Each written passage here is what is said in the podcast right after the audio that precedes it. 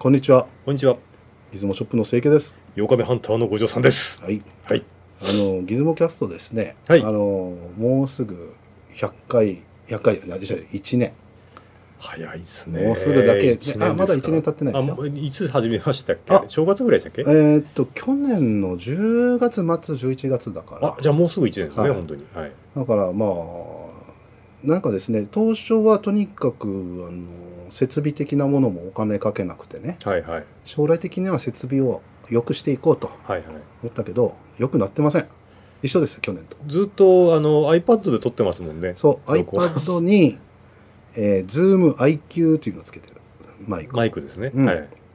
でこれで録音したものを、えーパソコンで、えー Mac のガレージバンドで修正してるんですよ、ガレージバンドでやってるんですか、うこん、れ。ただでついてるねおーでねこれね便利便利。はい。あのー自分なりの当初考えがあって、ええその iP- iPhone でいいのよね iPad その IQ っていう ZoomIQ ってマイクであいやマイどクこでですもね撮って、ええーどこでも編集できればねえうん。あのなんていうのかなあの面倒くさがり屋の僕でも続けられるかもとあ、やっぱり始めた以上はうん続けたいですもんね。できるそうだそうけそう手間をかけずに。面倒くさいことをやってたらね、やめ俺やめちゃうんですよ、そうですようね。ん、だから例えばなんていうんですかねあの、まあ、iPad で今日はやってますけど iPhone の場合もだよ iPhone ありましたね。はい iPhone で撮ってた回もあズーりますムね。マイクだったええら、IQ だったらちっちゃいから持ってなければね収録してええ以前ほら天草に行くのにはい車はいで収録したでしょ、ライブ音源ありましたね。えうえん、あれもだからこそできたしねああ、はあのラジオの収録でね iPhone でやろうっちゅうのはそういう意味じゃ僕はどこでもできるんですよい。まあ、ゲリラ的に。ゲリラ的にねえそっちの方がプロじゃないかと あ思いたいとえなるほすいませんこういど。うなねるほど。ええまあ、このなんですかね写真載せますねあのほらあのギズモキャスターにどんなものを使ってるか、えそえのええー皆さんにお見せしえたい後と思ほいますど、あの、このしょぼい設備をです ね、ギズモキャスト始まります始まります。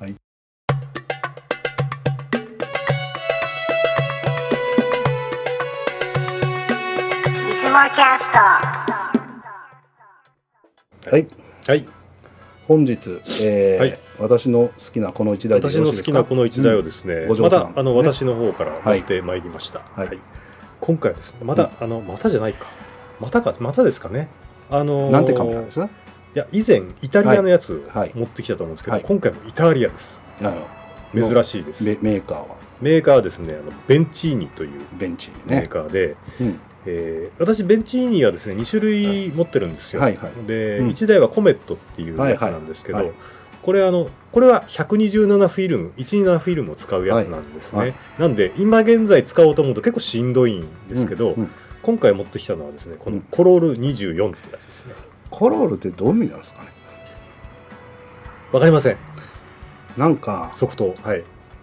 コロールとかはいコルゲン講和とかい医学的ななんかほらコロリとかコロゲンって言うとなんかドイツ語っぽいじゃないですかこれイタリアですよ、うんイタリアねコロールってなんでしょうね、なんでしょうね、うんまあそういう相性なのかなようわからんですけかどねわいいとかじゃないですかありえますよね、なんかえーまあちょっとこのカメラについての軽いうんちくなんですけど、うんうんえーっとですねこのベンチーニの作ってるもうフルメタルうんうのんカメラ、50年代のカメラなんですけど、これあのその120,127フィルム版がコメット、すうんそうねうんえー120フィルム版がコロールっていうシリーズあの見えないにってます、ね120使ってるカメラに見えないねプローニーはね、えーうんちっちゃいまあこんなちっちゃいのある全んだ体がメタルじゃないですかうんこのデザインからしてもうありえないっしょって感じなんですけどねこれがこんな小さくできないですねええだからもう120なのにそんな感じですよね。で、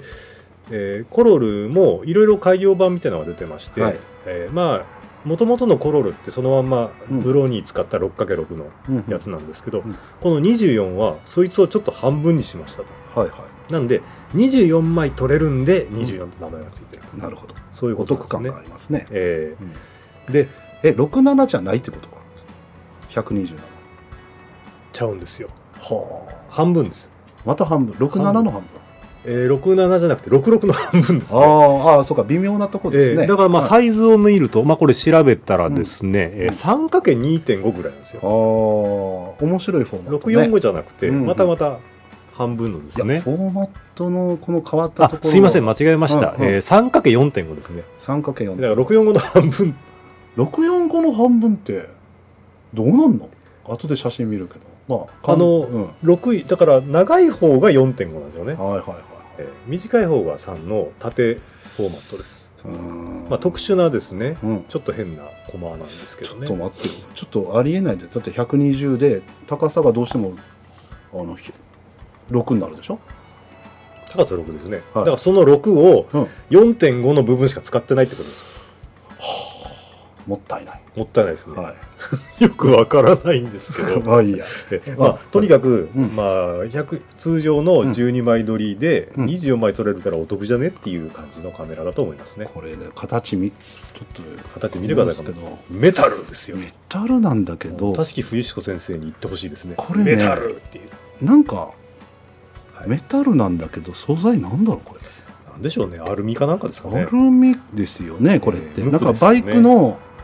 なんかあれに似てるもんねバイクのほらあの部部品になんか昔の、まあまあ、あのブレーキレバーみたいなうん、そうそううブレーキで自転車とかね、はいはい、あのメタル感じですよねんメタルな感じですね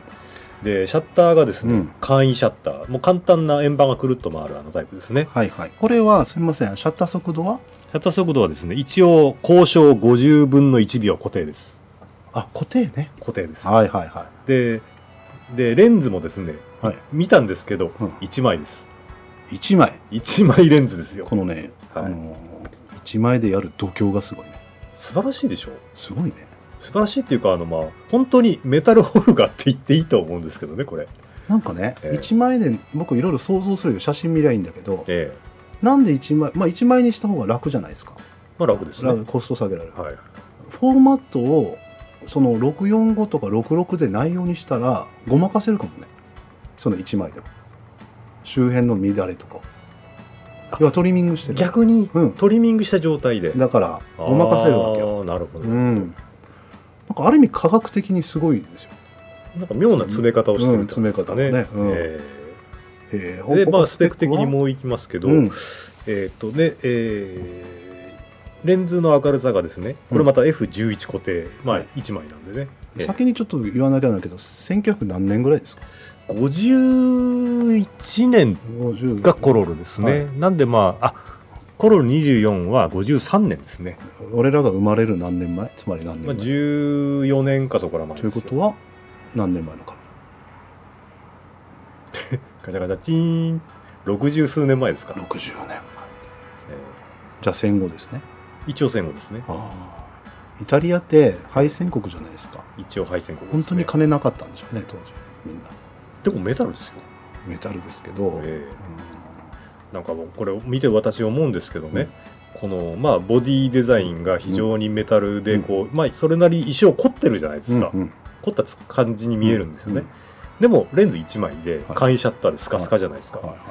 これあのースメナ8とかの全く逆方向に行ってませんこれああなんか確かに、えーなんかまあ要は金ないですと当時そのなんていうかな、えあのみんなはいはい金ないですの中でほらなんていうかそのどうやってコストを下げるかのイタリアの答えでもこれメタルですよ向けプラスチックベイクライトで作るのどっちが安いんですかねってだか感らじですけどねメタルメタル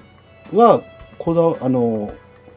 手をぬあのなんですかこだわるけどレンズはへしていいと価値観が違うってことですかだねっ。えそのロシロシアカメラはレンズは4枚組は絶対使うけど、えもまう、あ絞りバネインダスター入れうます、ん、インダススターでし絞りバネ8枚使うけど、ええボディはベイクライトとかほらどプラどこだからどどこを手抜くかじゃないです か、そうですよね、うんイタリアの心意気じゃないこれ。そうですね。デザインとうか、んそういうところにうは大事って感じなんですよね。今はね撮撮影もしてますけど、ねえこれは異様ですよねだからそのななんていうのかなな何をどう手抜くかみたいな僕その手抜きっていうのがすごくよく言うじゃないですか、ええだから重要なほらそこに思想がはっきりえ出るからなんでそすうよなんですよね。えだってどこの国だろうがどんな技術者だろうが、ええお金さえ潤沢にあっていくらでも使っていいよって言ったら結構同じものができるんですよえうん。だけどもう限られた予算でねはい。あのやるときにそこのく時代の考え方場所のやっぱ見えるからだけんオール金属ってね五条さんがよく言うけどやっぱうん異様なんですよそういう意味じゃああここにここは手を抜けないっていうところがここなんだ、そうそうそうイタリアのイタリアの答えがこれですうん、素材は絶対守るんじゃない、えーイタリア人って、まあ、勝手なそうだそうけどですね昔から、えーうんでまあこんへーえー今回手に入れて、まあ、うんちょっと、ちょっと軽く磨いて、うんうんで皮がもう結構剥がれかけてたんで、全部いっぺん剥いで綺麗にして、まあ、うんあの貼り直しをしましたと、でまあこんな結構綺麗になったんで、えーこれについてちょっとテスト撮影をうん今は回いしてみました、じゃはあい写真をちょっとご覧くださいはい1枚目から、 1 1枚目えーとですねこれ橋の上から夕暮れ時の川を撮りました、はい、これはネガですかこれですかこれポートラですねちょっと待ってください64分だけどこれ何サイズこれハイビジョンサイズみみたいな感じだね縦だ強烈ですよねだから縦で 3×4.5 ですよね、 縦で縦フォーマットでええこの比率のあの長さはありえんじゃない 3×4.5 僕はこだわるけどいつも縦だとかフはォーいはいマはッいトとかね、だって他にカメラないもんこんなんまあ掛け軸サイズっていうんですか、うんわ かんない掛けけど軸を取るよりいいかも ね確かにえええーあの、いうんいつぞやかの清家さんからいただいたですね、うんうんうんあの期限切れのポートラを使って撮ってみましあはいそうたででこれって要はあのシャッター速度が50分の1でうん F11 じゃないですか、うん固定じゃないですか、うんだから日中のピーカーの時は、まあ、ちょっと明るすぎなんじゃないかなと思っまあたんいでやすもけど、うこれはもうとにかく今ええ露出不足だねこれは、ネガのこれはもうかなり夕方なんで、うん夕方ねま露あ、出そ不こ足そこいいかなと思って撮ったんですけど、まあ、ちょっと白くなりましたね。でもとにかくこの写真でね作あのカメラ性の云々は抜きにして僕が感じるのはこの縦フォーマットじゃないと撮れないこの構図ですよだから川がほら、わーって向こうからなあって空も一緒結構な面積撮られるじゃ、うんんなんかかけなんかねフォーマット変わると作品に見えてきたりするもんですよなんていうかな単純にこれねこのままこのフォーマットで印刷してでかく壁に貼ってなんかあの見た人が有名な人が撮ったなんかほらなんか考えがあった作品かなって思っちゃう絵的にグー。にななっちゃうのがフほォどーマットがずれてたりすると、はいだからあのダメな写真じゃんなってパッて思わんと思なるほどですう、ね。だから露出不足じゃねえのとか露出不足ですけどね。 なんかね、ええただあの、うまあ、ん景色があんまり綺麗だったんで撮ってみましたで、えー思ったよりですねこのうん1枚レンズってん意外にいけてねえというふうに思ったんですよ。なんかさっき言った理屈かもね、ほらはいこれからの外が乱れるんですごい、うんレンズ補正がされてないから、はいはいだからそれが気づかないっていうことだよね。それってすごい逆転の発想ですそうよだね。ね、うんええ手の抜き方のテクニックかも、その、ええこれバラして掃除したんで分かるんですけど1枚です、本当にはあコンタクトレンズみたいなやつがそ入っの度て胸がすごいよ ね。日本の企業でそういう度胸があった企業あったと思う、1枚でやるとか、まあ叩かれるでしょうね。ね、だからええニコンとか絶対恥ずかしくて、ほら、絞りバネの枚数も減らせなかったんでしょ、あそこは恥ずかしくて。い映るんですって何枚でしたっけ1枚だったかもね最初のやつはねでも後からは非球面技術が出るから あまあ技術が向12上枚でもして相当相当はにいはいはいなるんだけど、でもこれ要は60年以上前ですからね。うんすごいねだからかなりこう逆転の発想であこれだったらいけるなっていうふうに思ったのかもしれないですね。まあうんちく言うと1枚の問題っていうのはであのー周真ん中と周辺のあの画像の解像度と乱はいはいれと湾曲が出てくるっていうことでしょ、はいはいそれの補正ですもんいねい、ところは、うんあの乱反射とかに強いわけうんうんつまりその1枚しかない屈折点がねだからあのなんて言いますかね解像度は高くできるんですよ実は中心だけど、主人だけ、うん、うんだって1枚が一番理想人間の目が最高に性能いいのは1枚だからですお来ました ねよ、すごいとうん、こレろンズに来ました1枚ねだかなるほらどだからなぜ乱れが出るかって言ったらあの人間の目は網膜とかほらが円円でしょえー、9ですもんねだけどあのカメラは平面だから平面でですすね、だからまあ1枚のこの写真でえーす、まあちょっと軽いジャブで、はい、じゃあえー2枚目軽い二枚目いきましょうはいこれどこですかこれはですねあの熊本のですねもうい大分の県、はいはい国境じゃない県,、はいはい県境にあうんるうん杖立温泉ってですね、はあまあ、弘法大師ゆかりのあの温泉がありまして工房大使が何したのかここにやってきたんですよちゅうかなんで全国に何百箇所ってあるのそういうのもっと来たの、まあ、工房大師なんです ね飛んできたという場合飛んでくる場合もあるかもしれないですけ どで、えーとまあ、この神社が高い位置にあって、はいそこの階段からちょっと振り返ったところと見たんですね、まあ、これも結構ゆあうのん夕暮れ時だったんで、露光不足ですね。うん、いや、はいでもいい、ね、この写真思ってること言うね、えうん、これ五条さんなんか40年前撮ってませんあのーこれね色からええ建物から40年前なんですよこれ、あのですねあのーまあ一つうん、杖立温泉って、うんあの言って失礼なんですけど、うんかなり寂れた感サーじビです、スよねでねええあのこれの写真が、はい柘植義春がね温泉日記とか本書いてるの、はいはい随筆とか、えにポンって入れられたら納得いくえ40年前の写真もん、うん、柘植義春が40年前にふ奥さんと一緒にとか友達とこの温泉に行ってこんな目にあったっていう本本書いてるんですよ温泉日記あとかね ーでそれにこの写真が入っててもああああ違和感がない違と和感なるほど場所とタイねムスリップできますねこれ、ええフォーえマットも特殊だしねああちょっと縦長すぎって感じうのんフォーマットですか、なんか感心するはいはいはい、え一対、一対、なんぼだろう、これ。一対1.7とか。うんちょっとよくわかんないですよね。3, 3対4ってことですよね。この当時フォーマットがほら自由にメーカーがほらやってるのよね何かの理由ででそれはほら現像してモノクロをほら我々我々でも引き伸ばししてたから構わなかったんじゃないかなと思うねでハサミで切ってたのよ多分余ったとかその引き伸ばしてプリントした時に自分でて引きま伸あ、トばリしてミングですねでトリミングええもバンバンって切ってできたよっつってこれですねうん多分ですね、うん要はその120フィルムの 6×6 をうん倍取りたいっていうのは優先なんだと思うんですよ、んで倍に取ると 3×6 だからうんめっちゃ縦長じゃないですか、うんうんだから上カットしたんですねうんでそれがギリギリの線の編み出したサイズがこの4.5なんじゃないかなと、これねだってええテレビ、横で撮ってたらテレビに合うでしょ今のああ今の、うん今のえーなんいかくつでしたっけレグザとかレグザえじゃなーっいとな 16, 16対プラ何プ本ラの、ビアとかほらええうんハイビジョンの企画ですね、ハイビジョンカメラって言いましょう めっちゃやつ。いやちょっと次いきますか。は、はいい。 3枚目はいこれもね同じ感想ですねはいあのー40年前に行かれたんですかここつい数日前ぐらいだったと思うんですけどね、 ええあのでも車がね今の車だからそうですよね、うんでも意外にですね、うんあの1枚レンズ60年前の1枚レンズとはいえですね、うん、あのブローニーだとですねこんなにくっきり映るんですねってういんう、うんねえー後ろのまあ宿とかですね、ブローニーのやっぱフィルムの能力の高さよね、まあ、面積、えーこんだけ差が出るんですねうん、これはね特殊なこれねプリントして家に置いとくべきですあーでねありひしのなん追で加か点し温と泉、はいうん、あの子供があのなんですかねそう昔ち子供の時行ったよなーっつって写真出てきたらみんな信じない「ええっ?」てその時の写真って思えないじゃないかななんか違和感がすごいと思うびっくりするっていうかこのプリントありえない映像じゃないですか、半分はですね、うんここの魅力だと思います。 あわかのるまあちょっと見た感じですねうん。こう時代からちょっと取り残されてる感じですか。貴重だよね絶対あれ今通んないよねあの建物あの今の安全基準で左側はちょっと怪しいですねう。ん右の奥は結構あの大きいホテルなんですよ。あれ許可されないんじゃないよ、えー大自然とかですね、肥前屋とかですね。えまあじゃあ次の写真いきーますはか、い、次行きましょう。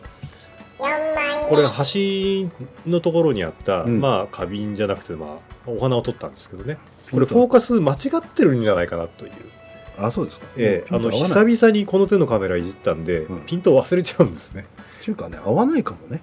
可能性あります、うんはいあの、一応あの無3限フィートから取れるってなってますけど、うんなんどうなんですかねかこれ以前のそのコメットの方で撮った写真だとですね、あの合ってるか合ってないか分かんない緩い写真になった気がするんで、うんこれももしかしたら近くはちょっと分かんないかなってとこありますね、これねもう言うことなんもなくてねなんとかいい写真でもほらなんでもないじゃないですか時代もよくわかんないしええ時代分かんないですうねん国籍もわかんないっていうかね ついたって温泉ですすいません温泉って言われたらそんな気するけど、はいまさか2015年とかじゃ信じないよそれあるかもしれないですうね、んこえーまあ、これポート半分ポートラマジックじゃないかって気もするんです けどね大人もポートラマジック生み出したあれね、ポートラ仕上げ4人言うまあ次に行っていいですかねはいどうぞ5枚お目はいこれどこですかこれはですね、えー熊本のですね、うんえー大観望の近所うに、んあの兜岩展望所っていうのがありまして、はいはいそこからまあ大観望とほどあほぼ同じような景色が見れるあと、ーねはい、これは、えーメジャーですね、千2015年に撮ったんよね同じ日ですそれもね信じてくんないですよなぜかちょっと熊本県外の人は阿蘇は大噴火でねあ阿鼻教官地獄絵図と思ってるからこんな景色と思ってないもでうしょ半分壊滅したんじゃないかと思われてるる そうじゃないですよねいやもう非 常にこの日あったかはいクリアーのですねあったかい日で幸えーでなだらかな周辺紅葉地、えーでねあの浅い色なんかそのポートラの魅力っていうかポートラですね、えーであと牧歌的なあとはいはい雄大な自然、そうですこれねもまた巨大なね外外輪山の盆地の中に阿蘇がにょっきり生えてるっていうですね、 70年代に,、ねに撮ったんじゃないかなって気がしますね。なんかあの夏休みのあのなんですかねほらあれじゃないですか、えー小学生で無理やり生かされるやつほら山林間学校に林間学校みたいにとはいはい撮りましたしたらああって、うん五条さんのほら小学校の時林間学校で撮ったとそんなふうに見 えるこれに関してはちょっとあ の半分ポートラマジックだと思いままたボすトルマジポートラマジック、ック色がね えーでもこの日本当にあの、うん中岳が噴煙出てないんですよねああ出てないねえーまあ非常にあのいいいい日でした、うんあったかくてまあ一つ言えることはその今でどんなデジカメ買ってもこの映像は撮れん取れないでしょうねそういうことですね、はいもう無理無理無理でこれはちょっとフォーマットが違うじゃんこれなんで、はいはいまあこれその陽の横側横向きのでも縦横比が 3×4.5 違うんじゃないさっきのとえっ、とですね、うん可能性としては、うんスキャンでなんか変わっちゃったのかなとどうなんでしょうなねんでしょうねええ同じカメラでしょ同じカメラですねうんなんかフォーマットが変わって見えるんだよねでねえーフォーマットが本当変わってるかって変わってないあ変わってないですか変わってないあー変わって見えるんだよ僕が単に一緒一緒一緒ですかねうん失礼なこと言いましたあいやいや、うんいやいやいやか単にほら解像度はいはいが一緒だもんああなるほどね錯覚錯覚ですねさなんかもう錯覚だらけなのこのカメラで撮るとなんかあのななんかなよくわかんない時代からほらトリックスターですかななんかタイムスリップしましたみたいああ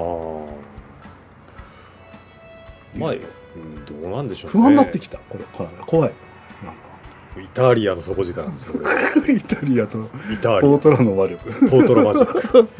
まああのまあ楽しいねでも楽しかったえー楽しいですよ、うんとにか楽しかく。ったで、うんあの、まあ、すべて固定、まあ、フォーカスはありますけどうんうん、すべ、て固定なんで、これも私がいつも言ってるように、うん悩まずにバリバリ取れます。これ120フィルム入れるの楽ですか事故が起きないですかえーと、その辺は、まあ、普通レベルですかね。うんうんまあ、かっちりできてないですし、うんうんまあ、要はスコーンスコーンと入れて、くるくる巻いてと。ただ、裏の窓からこ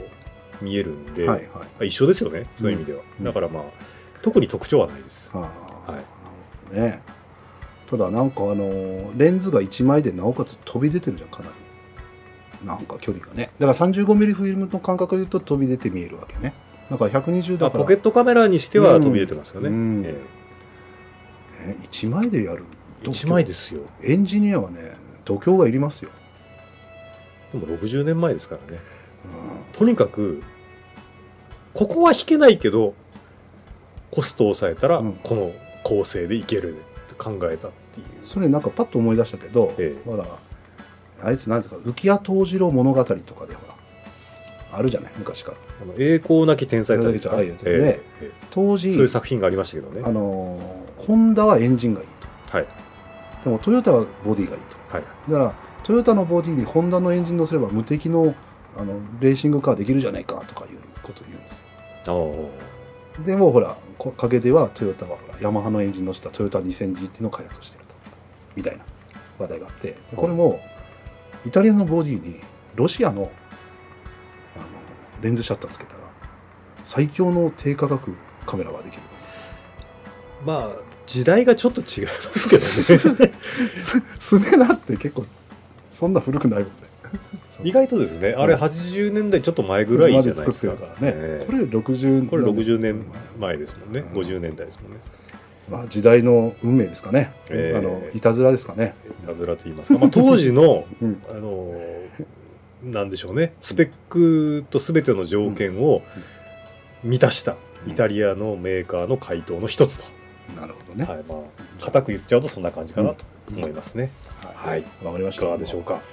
どうですかうん関さんこれ、まあ私が欲しいかどうかっつったらね、ええあのーあんま欲しくないでしょ不安になるぐらいですか不安になるい りませんでもくれたら23回取るかもしれない、ええまああのなんていうんですかねあの今あるカメラのイメージをぶち壊すにはいい一台かなとま思あいまろいすろなんか改めてこのフォーマットは面白い、うんうんと思いましたねちょっとた縦ちょっと縦それなもそれも縦でね、特殊ですからね。はい。えーで今回はですね、うんはい、えーイタリアのですねベンチーニのコロル24についてお送りしました、えー番組で扱いました写真はホームページの方でご覧くださいそれではご意見等お待ちしておりますさよならさよならい